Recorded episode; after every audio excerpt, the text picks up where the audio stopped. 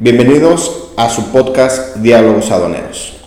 En esta ocasión me siento muy contento de poder estar en esta emisión con mi amiga, colega, ex compañera Mariana Madrid. Ella es consultora en comercio exterior y me gustaría hacerte la palabra, Mariana, para que te presentes, este, que nos digas a qué te dedicas, qué es lo que haces, todo, todo de ti, por favor. Órale. no vamos a acabar, no, no te creas. Muchas gracias, gracias Carlos por la invitación. Como bien ya lo, lo mencionas, pues aparte de ser amigos y colegas, primero nos conocimos siendo colegas en el medio y ya después amigos.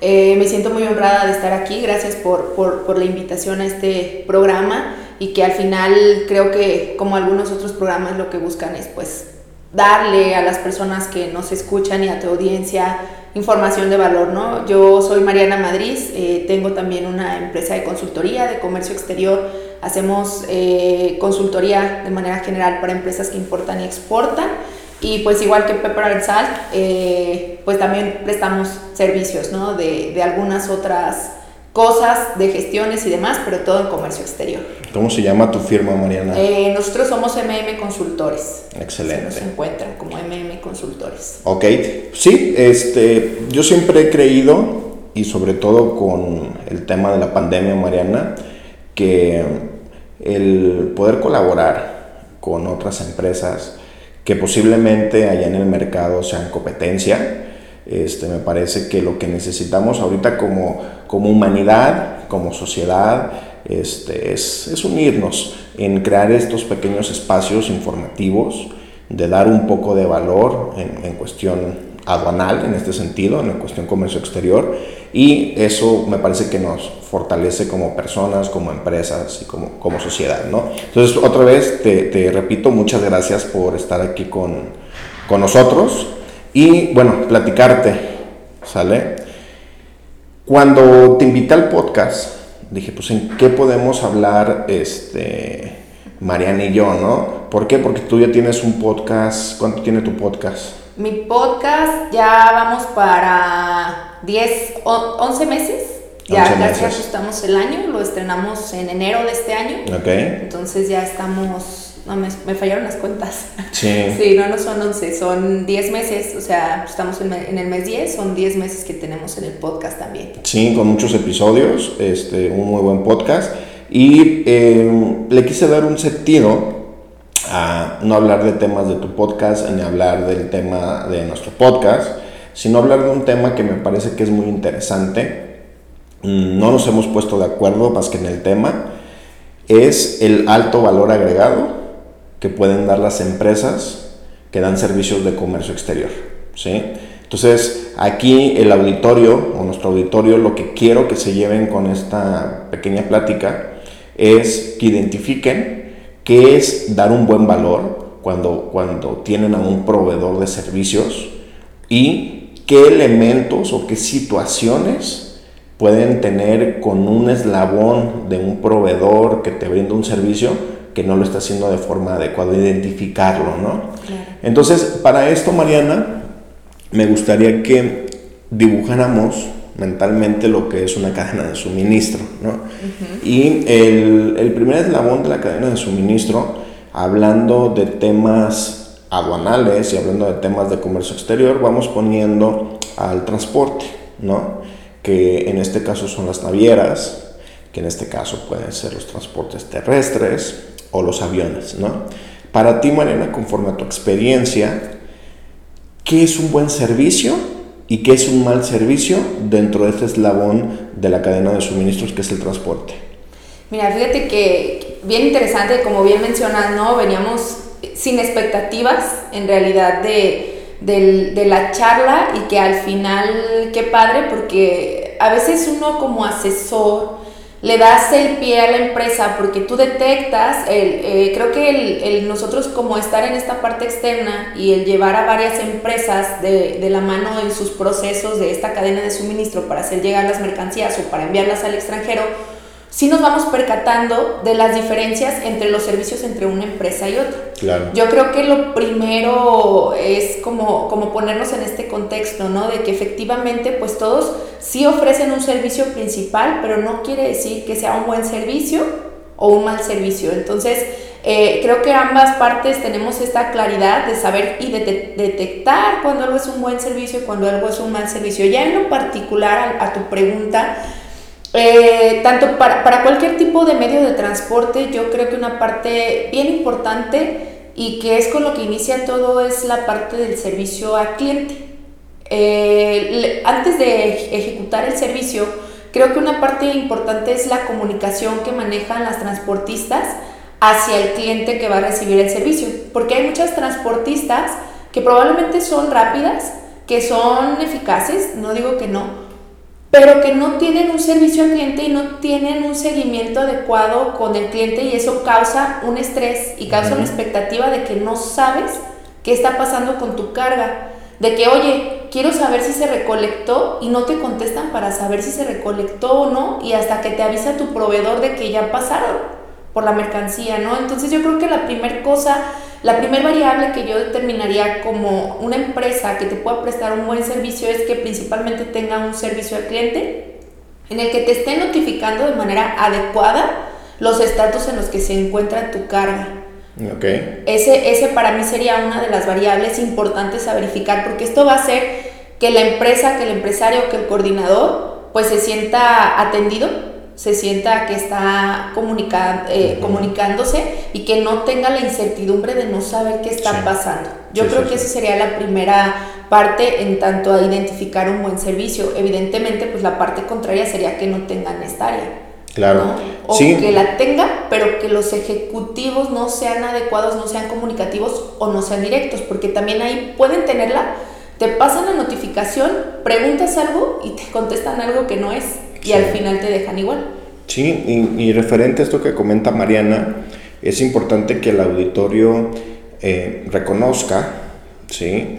y, que vea que muchas empresas, eh, por cuestiones de pandemia, pero desde antes de la pandemia, lo que buscan es no almacenar tanto inventario en, en, sus, en sus bodegas o en sus plantas, porque tiene un costo, un costo al producto, un costo al consumidor final, un costo a la cadena de suministro. Entonces, muchas veces las empresas conforme a su planeación de producción o conforme a su planeación de venta, utilizan los días o las horas de transporte para efectos de almacenar. Hablamos de los que importan, ¿sí? utilizan el medio de transporte como parte de su almacenaje para después ponerlo en, producción. ¿no? Muchos, muchos catedráticos dirán que utilizar un medio de transporte como almacén es muy arriesgado por todas las particularidades que pueden suceder dentro de la transportación, ¿no? Pero me parece que entendieron las empresas que tienen que ser más ágiles, tienen que ser cadenas de suministros más delgadas, como se les llama actualmente, donde se identifique que el transporte, además de transportar las mercancías, tiene que notificarle a la empresa en qué punto de la, del, del camino o de la ruta está la mercancía para efectos de programar los tiempos de, de producción, ¿no? Entonces, aquí como comentas Mariana, se me hace muy atractivo porque si nosotros contratamos un transporte que sí nos pueden dar el servicio, que nos dan el, posicionamiento y nos da la entrega, pero también necesitamos la información eh, intermedia de la ruta para efectos de muchas tomas de decisiones que se dan dentro de las organizaciones, ¿no? Entonces, sí, sí concuerdo mucho que el tema de esa información del transporte o la naviera, que es más complicado que te informe, ¿sí? te digan en qué momento está este, tu carga. ¿no? Sí, algo para complementar también esta parte que tú comentas que creo prudente es eh, la parte que sí la comunicación personal en esta parte del servicio.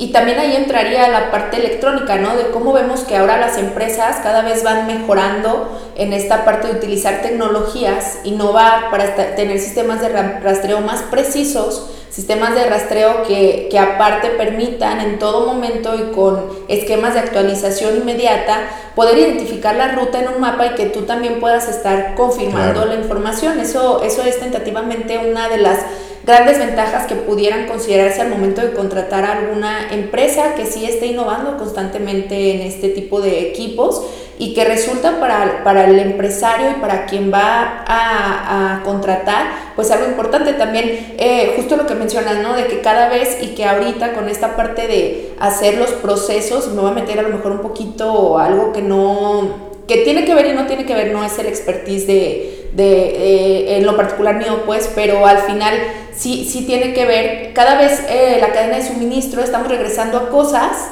que ya existían, como es el just in time. ¿No? Que es el estar generando estos procesos de justo a tiempo, como bien tú, tú mencionas, la parte de hacer que los transportes sean una parte de almacenaje también, que nos funcione como, como almacenaje, porque al final son días que tú consideras para no tener un inventario, porque no me dejarán mentir eh, contadores o administradores que evidentemente el generar almacenajes nos genera un, un costo unitario, un, costo, perdón, un costo fijo eh, en la empresa, ¿no? Así como te genera una renta, como te genera la luz, como estos costos fijos que nosotros tenemos de operación, pues bueno, los almacenajes lo son también. Y entonces si te puedes ahorrar días de almacenajes utilizando el transporte y creando procesos para que tu cadena de suministro cada vez vaya más otra vez a la tendencia del just in time, que a lo mejor va a ser complicado retomarlo al 100%, pero que sí vayas haciendo la, eh, eh, este movimiento en tus procesos para que las los transportes también sean exactos y que tú puedas, como bien dices, tomar la decisión y decir, ¿sabes qué? Yo estoy listo porque sé que a las 9 de la mañana en punto va a llegar el transporte y tengo lo que necesito para que pase inmediatamente una parte a producción y para tener lo mínimo en almacén que necesitamos. Y entonces me traigo otro, otro, otro embarque y este embarque va a llegar también con esta tendencia de que vamos a estar reduciendo los almacenajes. Claro. ¿no? Y que al final esto repercute en costos para las empresas. Sí, sí, sí, es, es, es importante. Entonces, lo primero que podemos definir en conjunto, Mariana, es que eh, un valor agregado del transporte, independientemente que cumpla con los tiempos, es la información puntual del punto en donde se encuentra en la ruta nuestra mercancía, ¿no? Claro. Eh, ¿Por qué? Porque la mercancía, la mercancía es el patrimonio de las empresas. Eso es algo, algo que es importante resaltar, ¿no? Eh, dentro de tu eslabón, que es muy importante, que es muy ajeno a las organizaciones, es la, agencia aduanal, tu agente aduanal, ¿no? Entendiendo que en México existen dos figuras, lo que es la figura del agente aduanal y la figura de la agencia aduanal a partir de la reforma del 2018, ¿no? Em, es muy controversial esta parte porque Últimamente eh, me parece que el talón de Aquiles de antes de las agencias aduanales eran el tema del cumplimiento. Sí, hay muchos errores en cumplimiento. Me parece que muchas agencias aduanales han, han emigrado por, a través de sistemas y a través de entender que ellos son el primer ente de cumplimiento para efectos del contribuyente, a entender que ellos tienen que especializarse más en la materia legal y aplicarle certeza legal a las operaciones, ¿no? Pero me parece que ahorita la agencia aduanal em, está perdiendo mucho terreno en lo que es el servicio, ¿sí? Sus procesos internos para el tema de la elaboración del pedimento, para el tema del previo del pedimento y para la, bueno, la prevalidación y la validación del pedimento se vuelve un proceso un poco lento, ¿no?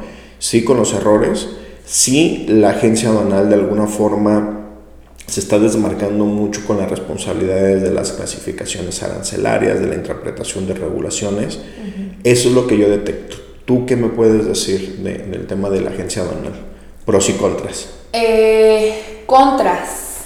Voy a irme primero con los contras. Contras, tal cual, lo que mencionas, ¿no? Cada vez vemos el agente o la agencia aduanal mucho más deslindado de responsabilidad. ¿no? El, se les hace bien fácil mandarte carta con artículo 54, fírmalo y ni te avisan por qué, ni qué, ni qué significa. Y muchos de los importadores o exportadores no tienen idea de lo que significa y básicamente significa, así como te mandan las otras cartas de fírmame esto para darte de alta, también te mandan ahí la carta de no responsabilidad sobre las acciones que la ley aduanera señala que son facultades exclusivas de la gente y de la agencia aduanal y que ellos son responsables, ¿no? Como la correcta clasificación arancelaria, como la determinación de las regulaciones y restricciones no arancelarias y el correcto cumplimiento de los mismos. Y entonces pues se deslinda, ¿no? Entonces para mí esa parte también es una de los contras, el hecho de que se deslinden de una manera tan sencilla, el, el que si tú te acercas con la agencia, pues ellos se lavan las manos y ahí te meten a ti en tu problema, ¿no? Y cuando al final tú dices, oye, soy una empresa que tengo 10 años trabajando contigo y cómo crees que no me vas a responder por esto. Claro. ¿No? Y que, y que incluso ah, se dan casos en los cuales la agencia prefiere perder al cliente antes que ayudarle y entonces no debería de ser así. Sí, ¿Por qué? sí, sí. Porque pues al final como importador, exportador, el primer aliado comercial que tenemos para tema de poder hacer correctamente nuestro proceso es el agente aduanal. Sí, sí, sí, sí. Entonces, Sí, algo que comentas bien claro y me parece que es un...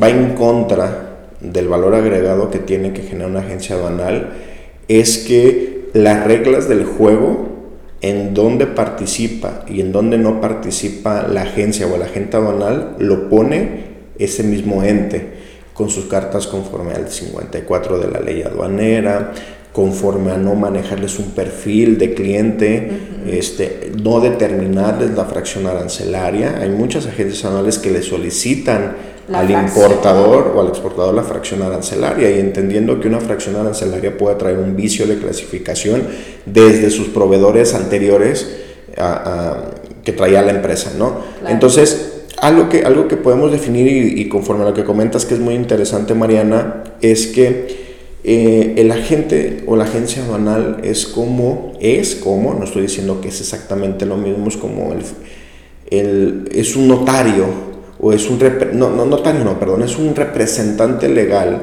de la empresa para efecto de los actos jurídicos y operativos ante la aduana. claro, ¿sí? Pero el poder o la representación en las empresas lo entendemos que es el empleado de mayor confianza, que es el que me vaya a representar mis intereses como empresa, ¿no? No, en este caso es un ente externo, lo cual aquí lo que tenemos que identificar que todas las obligaciones y que todos los escritos y que todos los documentos que lleven a una vinculación comercial con el agente aduanal tienen que surgir de la empresa.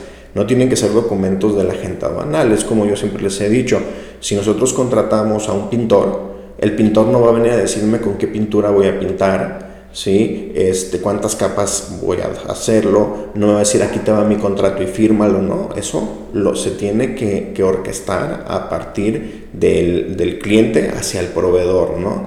Para salvaguardar algunos intereses, en este caso de cumplimiento en el tema aduanal, Claro. ¿no? Algo, algo, algo también, eh, me parece que las agencias anuales, el tema de la rotación.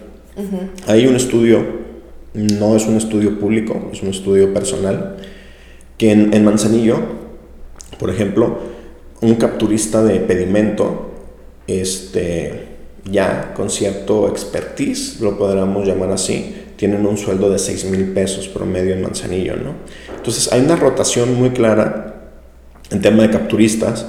¿Por qué? Porque llega una empresa y te dice, oye, te doy 7 por mil pesos, van a dejar a la agencia o a la agente aduanal. Pero lo que quisiera poner sobre o resaltar es que ese cambio de ejecutivo le pega a la curva de aprendizaje que tiene el importador exportador con su agente aduanal en el tema de los criterios. Sí, muchos agentes dicen, no, es que la parametri- parametrización de, de los identificadores, de las fracciones arancelarias, del llenado del pedimento, ya lo del sistema.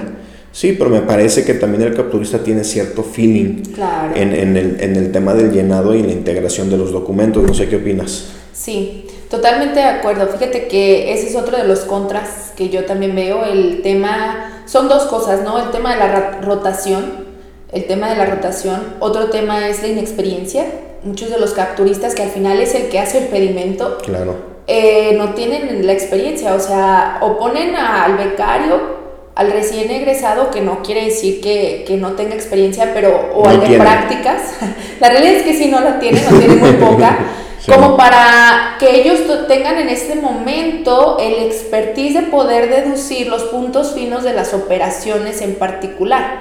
Cada operación, independientemente de que sea el mismo sector, yo estoy segura que así sea una tequilera, su pedimento puede tener variaciones en comparación a otra porque cada operación y cada negociación es particular. Aunque existan generalidades, hay peculiaridades por la empresa y por la naturaleza de la operación de cada empresa. Entonces, esos pequeños puntos finos o un, un, becario, un practicante, un capturista que tiene poca experiencia, que acaba de entrar al medio, no los va a detectar. Y entonces va a capturar lo que a su entendimiento le da la operación que regularmente es como, pues todo es importación, exportación definitiva.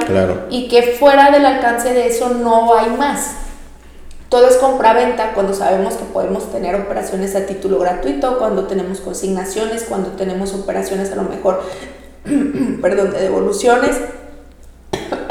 Estoy como Lolita. Puedes tomar agua, ¿eh? Sí, ya, ya no se me Entonces, este tipo de cosas eh, sin duda repercuten directamente en que muchas situaciones para el importador pues son situaciones graves porque hay cosas que no van a pasar de la manera en la que tenían que pasar, que son responsabilidad de la agencia asegurarse de que pasen adecuadamente y no se aseguran.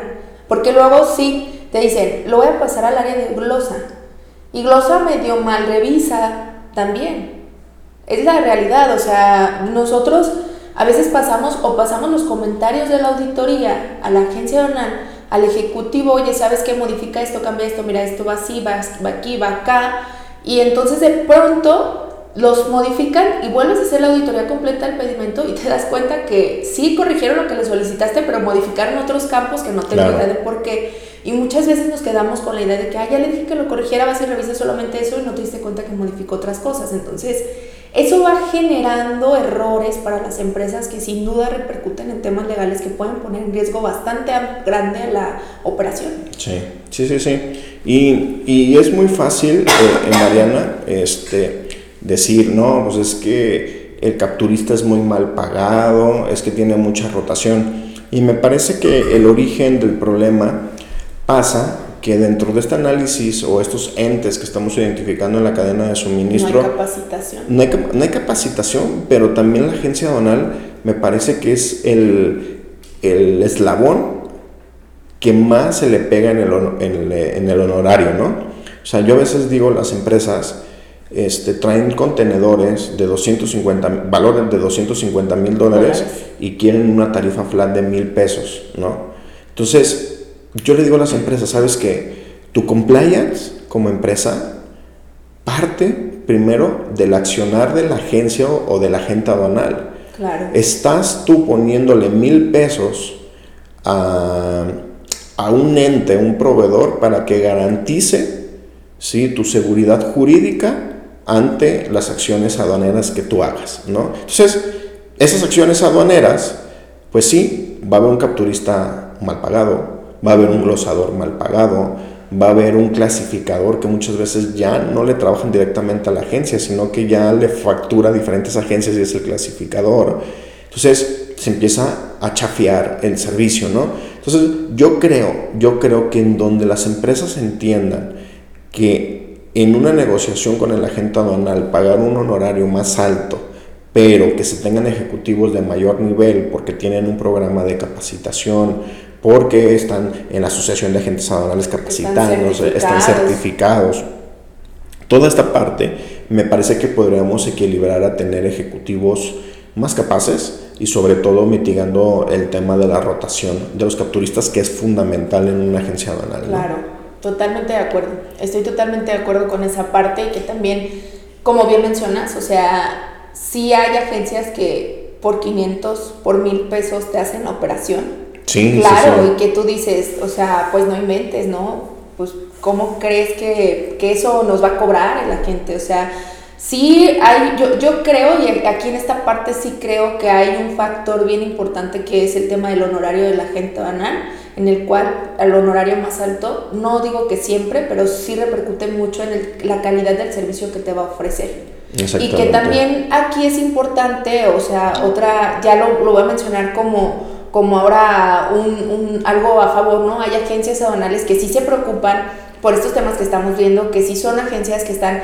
más capacitadas, que son agencias que también están haciendo actualizaciones continuas, que están capacitando su personal, que a lo mejor te dicen, ¿sabes qué? tal día al mes no, no, trabajamos o van a estar fuera tales personas y se quedan en guardia tales personas porque se capacita constantemente al personal eh, y eso se les aplaude, ¿no? Porque al final es parte de lo que deberían de estar haciendo todas las, las, las partes que intervienen en el proceso, no solamente eh, la gente banal como aliado ni el transportista, sino también hasta la propia empresa. Y que también las empresas, bueno, aparte de que sean conscientes que van a pagar un honorario más alto, pues también están en capacidad de poder exigir, ¿no? Porque al final también es un poquito de jalarle esta cuerda de, a ver, yo te exijo un servicio de calidad porque te estoy pagando bien el servicio para que me des un servicio de calidad. ¿No? Y, y el, también meter un poquito de exigencia por parte del ejecutivo de la propia empresa, de la propia empresa, decir, a ver, ¿qué onda? ¿Cómo vamos? El hacerles evaluaciones, el determinar si estamos despachando en tiempo y forma o no. O sea, eso nos va a permitir que también nosotros vayamos apoyando al crecimiento de la propia agencia y que la propia agencia se sienta con la exigencia de decir, mis clientes me están solicitando esto y me tengo que poner a la altura de lo que el cliente me solicita, porque también creo que la pauta de la calidad de servicio la va dando el cliente. Claro. Muchísimo. O sea, si tú le exiges, ellos te van a, tú vas a ver cómo responden. Sí, es una, es una cultura del mundo aduanal y de comercio exterior que cada año tienen que reducir costos, ¿no? Me parece que, eh, y es algo que, que yo he comentado en diferentes foros, que se tiene que entender el entorno actual, y no hablo del tema de la pandemia, sino que hay una inflación, es más caro. este, el tema de la paridad peso-dólar. Hay muchos factores donde debemos de entender y a mí entender que la gente aduanal es el que tendría que recibir un buen honorario, ¿no? Y este, realmente si tú, o sea, hacemos un análisis de un contenedor de 15 mil dólares, ¿sí? Un honorario de 4 mil pesos, por ejemplo, no impacta tanto en, los costos en reales, los costos reales ¿no? Pero sí ayudas, ayudas a tu proveedor a que sea más eficiente contigo, ¿no?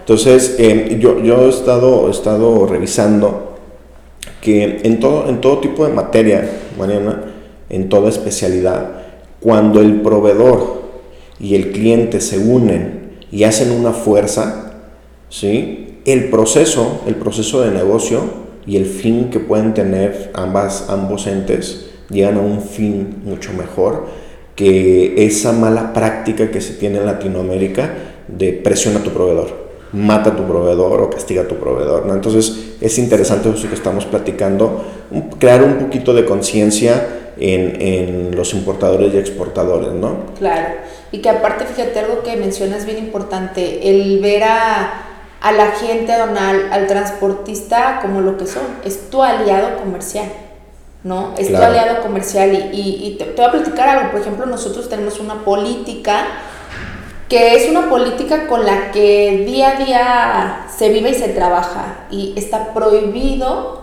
prohibidísimo regañar a los proveedores. Claro. Prohibido, o sea, no tienes por qué regañar si se equivocó, si esto y lo otro, o sea, hay maneras de comunicar las cosas. Oye, ¿sabes qué? Mira, detectamos que pasó esto, esto y esto, ¿cómo podemos hacer para subsanar, no? O sea, en el pedir está el dar y eso te va a generar que a largo plazo vaya siendo de la, de la manera correcta la, la, relación que tienes y esa relación te va a ayudar muchísimo y va a contribuir evidentemente a lo que tú comentas, a llegar al fin en común que queremos y es que tener, es tener operaciones sanas. Ok. Y otro eslabón que me parece importante, hablamos del transporte, hablamos de la gente banal, me parece que hay que hablar ahora de un tema forzado, el asesor de comercio exterior, ¿no? Puede ser un asesor independiente, puede ser una firma de asesores. Eh, para ti, Mariana, ¿qué es un valor agregado que puede entregar una firma y qué son actividades o servicios que se brindan de forma equívoca o deficiente que nuestro auditorio podría identificar?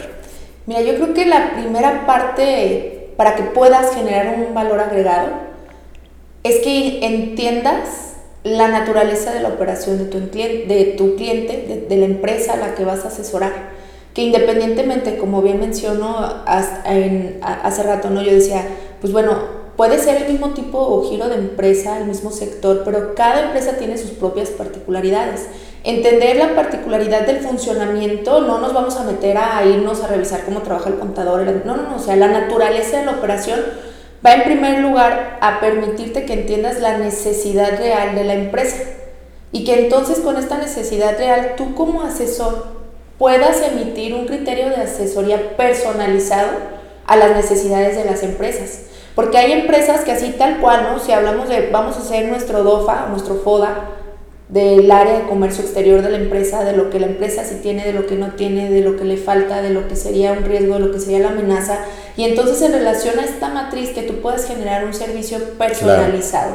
Yo creo que ese sería el punto de partida o por lo menos para poderles ofrecer un servicio acorde a lo que requiere la empresa. Porque a lo mejor podemos pensar desde afuera, ah, es que ellos tienen un área de comercio exterior y a lo mejor lo que necesita es asesoría. Y nada más una capacitación para su departamento y que le hagamos una pequeña auditoría a las operaciones y, ya. Y, y te quedas muy corto. O sea, la realidad es que te quedas muy corto porque no alcanzas a detectar efectivamente si la empresa tiene algunas otras necesidades, si a lo mejor son fuertes en alguna parte y dices, híjole, esto en lo que son fuertes lo podemos todavía potencializar y podemos ayudar haciendo esto al área para que pueda crecer y que tú como asesor entonces tengas esa visión y que eso te permita evidentemente generar un análisis de riesgo para la empresa en el cual puedas con objetivos ir trabajando, ir generando estrategias de mejora continua y que por supuesto tengas evaluaciones correctas de si está funcionando o no los cambios que se están ejecutando. Claro. Que, que creo que esa sería la parte primordial como asesor externo, porque muchas de las empresas pues ya tienen ahí a sus ejecutivos, entonces hay empresas que te dicen, no, pues yo ya tengo un departamento de comercio exterior, sí, claro, yo como asesor, aparte de brindarte lo que ya te brinda un asesor, que es la, la parte jurídica, de apoyarte, de tener ahí, de que, ah, yo te digo en qué artículo, en qué fundamento, bueno, vamos más allá, ¿no? Vamos generando el cómo sí de tus procesos, el cómo mejoramos, el cómo fortalecemos, el cómo generamos cambios y estrategias. Sí, claro. Sí, muy interesante. Me parece que tú estás hablando de un perfil, identificar un perfil de cliente y partiendo del perfil del, del cliente, armar una estrategia de trabajo para que puntualmente irle demostrando al cliente en qué lo estamos ayudando. ¿no? Eso me parece muy atractivo, Mariana. Y a mí algo que se me hace bien atractivo, saliéndonos, porque me parece que abordaste mucho del tema de lo que tiene que hacer cualquier firma de consultoría en cualquier, en cualquier rumbo, rubro, perdón, es el tema de la proximidad. Este, nosotros, nosotros manejamos un, lema con el equipo, es el tema de la proximidad. ¿no? Em, me parece que el mundo está cambiando, Em, se necesita eh, más interacción personal y muchos clientes que nos van a estar viendo en este video, porque se los comparto y todo el día les llegan videos de nosotros, entenderán que no estoy hablando de una amistad con el cliente, estoy hablando de una relación personal, profesional, para efectos de lograr los objetivos que tú dices. ¿Por qué? Porque antes era el asesor todopoderoso que estaba en una firma, era yo el, que estaba en un área de comercio exterior de la empresa y que me caía gordo el asesor porque sabía más que yo, se supone, porque venía y me auditaba y yo como, como coordinador de tráfico, como consultor interno de la firma, ¿sí? Pues trataba de no darle toda la información al asesor porque venía el asesor y me decía que estaba haciendo las cosas mal. Entonces... Se sentía evidenciado. Se sentía evidenciado. estoy evidenciado y te van a notar que estoy haciendo mal mi trabajo. Exactamente. Entonces yo creo, creo que también la profesionalización del comercio exterior en las empresas va en aumento, ¿no?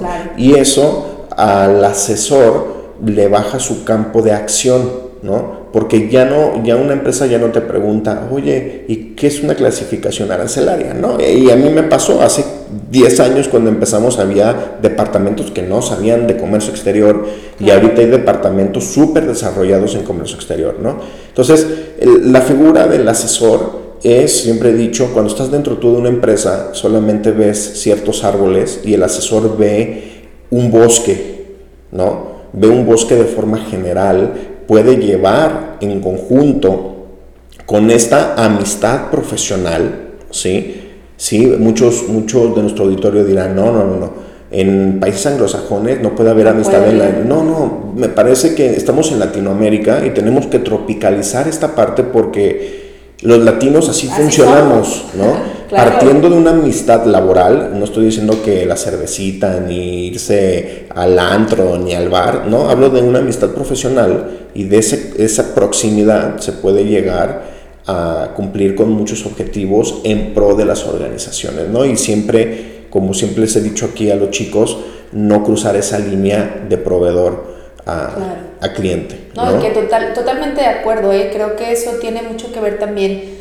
eh, con algo que nosotros también implementamos, que nosotros, son, nosotros lo llamamos el seguimiento, ¿no? El seguimiento al cliente, que el cliente tenga a una persona asignada que es exclusivamente para llevar su cuenta y que se sienta con toda la confianza y el acercamiento de que cualquier cosa en cualquier momento se le va a solucionar y está ahí. Claro. ¿no? Y que esa parte de, de acompañamiento y de facilitación se deje de ver como se veía el asesor, porque muchos asesores atrás se encargaron de crear esa imagen de del que viene a justiciar a los ejecutivos y la realidad es que no. O Sí. sea, a lo mejor, digo, a mí me pasó en firmas en las que estuve antes que yo dije, no, yo me voy a salir de aquí porque yo no me siento identificada con esta filosofía de empresa de asustar al cliente. Yo soy una asesora para facilitarle el trabajo para que el cliente no esté preocupado. ¿No? Entonces no le voy a generar un conflicto de que, híjole, ya se sintió asustado, de que, y no manches, es que ya llegó, es que, uh, a ver cómo nos va. O sea, no, sino que al contrario, que se sienta, como tú bien dices, esa amistad o ese lazo eh, profesional en el que se siente el acompañamiento y que tú también como asesor también te sientes parte de la empresa, ¿no? Claro. Porque al final aportas y, y eso a nosotros pues, nos pasa, tenemos clientes que hemos llevado desde sus inicios con emprendedores y empresas que están, ¿sabes qué? Queremos traer y que ahora en la pandemia pues se animaron a diversificar porque les pegaron y tuvieron que cambiarse, ¿no? Tuvieron que hacer movimientos y que vemos que les está funcionando y que nos hablan y oye ven porque vamos a tener el lanzamiento de tal o cual cosa y muchas gracias, o sea, gracias a ustedes y, y por el apoyo que han dado y demás, ¿no? Y esa parte te hace sentir bien porque dices, oye, estamos ayudando en esto, ¿no? Que al final es lo que tú mencionas. Se trata de hacer relaciones conjuntas porque al final es lo que va hacia el objetivo, ¿no? Sí, y, y- y- que es- creo que ahorita traemos todos la idea de pues cómo buscamos también reactivar, incentivar al país que tan golpeado se ha quedado y ha estado en los últimos años. Sí, y yo creo que, que no es un tema de Latinoamérica o de Norteamérica, me parece que los servicios se tienen que humanizar. Sí. Humanizar en esta relación, me parece que es el, el, el futuro, bueno, el presente y el futuro de las, de las firmas, ¿no? Otro punto, Mariana, que traigo es el tema de la sofisticación. Mm, algo que he platicado con, con los clientes y he platicado con las personas que laboran aquí en, en la firma de Pepper Salt, que laboran en, en la otra empresa del grupo Iter Logistics, que mm, cuando entramos en el tema de- de algún tema de especialización, creemos que por ser más sofisticados para explicarle al cliente, somos más fregones, No. ¿sí? Y yo, sí. ¿sí? Así le vamos a poner tres. Y, y es algo que, y algo que yo he, he visto y es la nueva tendencia, que, oye Carlos, este, ¿cuáles son los documentos para importar? ¿No? Ah, es que de acuerdo al 36 de la ley aduanera, para efectos de, de la obligación de la... Que demuestre el valor de. ¿Y de qué me estás hablando? De acuerdo a la acción jurídica del- de, la obligación de la fracción del artículo quinto del Código Fiscal de la Federación, estamos hablando de una aplicación estricta a través de un mandato de la... ¡Wow! Yo lo podría decir y estoy seguro que tú lo podrías decir, pero eso lo trasladamos a un doctor y le dices, oye doctor, me duele la garganta y te dice que tú traes una bacteria con un nombre científico tal, incrustado en tu garganta, en una, tú dices, me voy a morir, Ajá, no entiendo y me voy a morir. claro. Y eso es cuando nos dicen que pues, tienes dolor de garganta y que te va un antibiótico, ¿no? Me parece, y estamos hablando no nada más de comercio exterior, hablamos de todos los servicios, y las redes sociales nos vinieron a, a entender, y el, y el Internet a hacernos entender que lo que busca el cliente es la solución eficaz, digerida con agilidad y puntual, ¿no? Claro. Entonces, me parece que, que y, y, y hablando con colegas, a veces sí les digo, oye, ya, relájate. O sea, estás diciendo lo mismo que podrías decir con cuatro, con cuatro palabras, ¿no? ¿Y en dos palabras? sí, ajá. ¿Sería y, sí o no? sí, sí, o no? no? Entonces, sí, es eso. Digo, me parece que las firmas y me parece que todo proveedor de servicios tiene que dejar de un lado la sofisticación, algo que le comento a los chicos aquí de auditoría y de consultoría. La sofisticación no la tenemos que quedar nosotros. Sí pero el trasladarle la información a nuestro cliente tiene que ser de un nivel donde se pueda entender y sobre todo que se pueda aplicar de forma eficiente. No sé qué opinas. Sí, totalmente de acuerdo. Totalmente de acuerdo. O sea, algo que nosotros tenemos la facilitación. De hecho, en muchas de las cosas que nosotros, eh, y tal cual, así como tú dices, ¿no? También con las personas que, que elaboran con nosotros y el equipo de trabajo y de, de, de ejecutivos, de asesores, es nosotros somos facilitadores. Y entonces tú te haces bolas con el maciosare de la ley. ¿no? sí, sí, sí, Tú te haces bolas, lo ves, lo revisas, lo entiendes, porque por eso tienes tú esta, este conocimiento lógico, jurídico, para que puedas entenderlo y luego se lo explicas al cliente de tal manera que lo vaya a entender perfectamente y que sepa qué va a hacer. Claro. ¿no? Y a él le tienes que aterrizar la información, porque al final es eso, o sea, el cliente lo que quiere saber es qué pasó y qué tengo que hacer, punto. Y cómo evito que vuelva a pasar, punto. No le vas a dar más.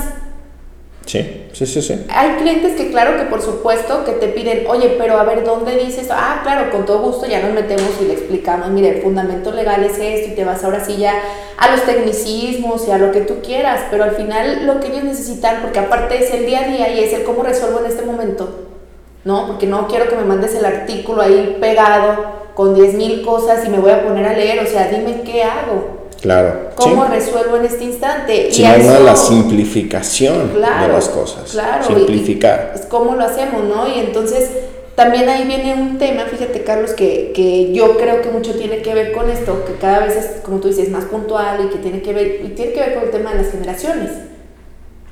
Muchos de los ejecutivos que actualmente se encuentran en las empresas son una generación abajo de nosotros, más jóvenes, y que ellos traen una tendencia de aprendizaje muy distinta a la que probablemente tú y yo tenemos, o a un ejecutivo que es más de mayor edad, que son también generacionales y que tienen, tenemos que identificar aquí cómo va la situación.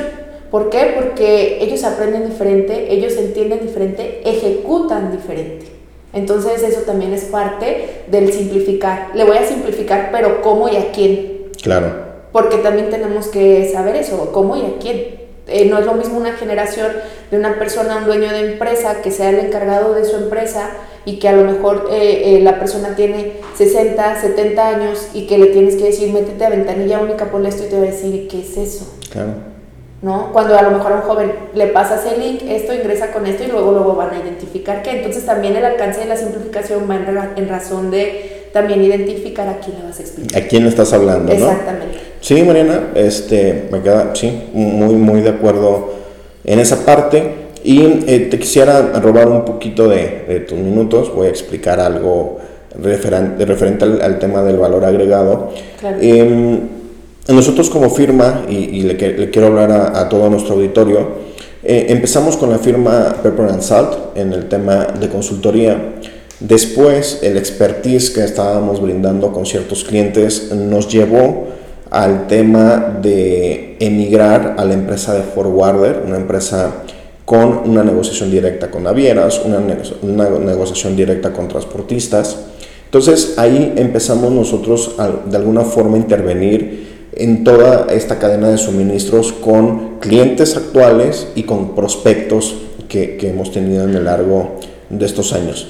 Y darle, dar el aviso a, todo nuestro auditorio que a partir del 2021 eh, lo que es ITER Logistics, que es la empresa hermana de Pepper and Salt, eh, abre oficinas en Laredo y en Manzanillo para brindar directamente el tema de servicios de agencia aduanal. Con esto lo que buscamos como grupo de empresas es cumplir con el servicio de forma puntual con nuestros clientes y con nuestros futuros clientes desde todos los ángulos, desde todas las actividades propias de la cadena de suministros. Entonces, los vamos a estar informando. Este, empezamos operaciones en enero del, próximo año en lo que es Manzanillo y Laredo con todo el expertise legal del respaldo de, de Pepper Salt y con todo el expertise operativo de ITER Logistics, una agencia aduanal que estoy seguro, estoy seguro que será muy muy diferente a lo que está actualmente en el mercado. ¿no? Entonces, gracias por este pequeño espacio, Mariana, para dar un, dar un comercial. Te agradezco mucho, te agradezco mucho. Hablamos de aspectos generales, pero me parece que es importante que el auditorio los conozca y sobre todo sepa qué hacer, ¿no? Como lo hemos hablado. Y no sé tus últimas palabras. Claro, no, pues felicidades para empezar, felicidades por esta nueva apertura, que bueno, me da mucho gusto. Eh, aunque hacemos lo mismo, al final siempre da gusto saber que los amigos siguen creciendo y, que algo que pues siempre platicamos, ¿no? Para todos hay, para todos hay, y al final es que cada quien a su estilo, a su manera, esté haciendo lo mejor que puede para seguir aportando. Agradecida de, de este espacio, de que me hubieras invitado. Yo súper encantada de estar aquí. Eh, esperemos que esta información pues sea, como, como bien dices, de utilidad para, para tus oyentes, para tus clientes y que pues claro que sigan y continúen mejorando cada día sus procesos. Sí, Mariana, este, muy contento de que estés aquí con nosotros. Este, ya en esta casi hora de plática que llevamos, pues reiterarte nuestra invitación para seguir haciendo cosas en común. Vuelvo a insistir, me parece que este mundo, esta sociedad necesita de la integración, necesita de las colaboraciones para poder dar algo mejor hacia afuera, ¿no? Entonces, eh, vuelvo a repetir, muchas gracias Mariana, estamos en contacto y a todo nuestro auditorio, muchas gracias por estar con nosotros. Eh, nos vemos en el próximo episodio de Diálogos Aduaneros. Hasta luego.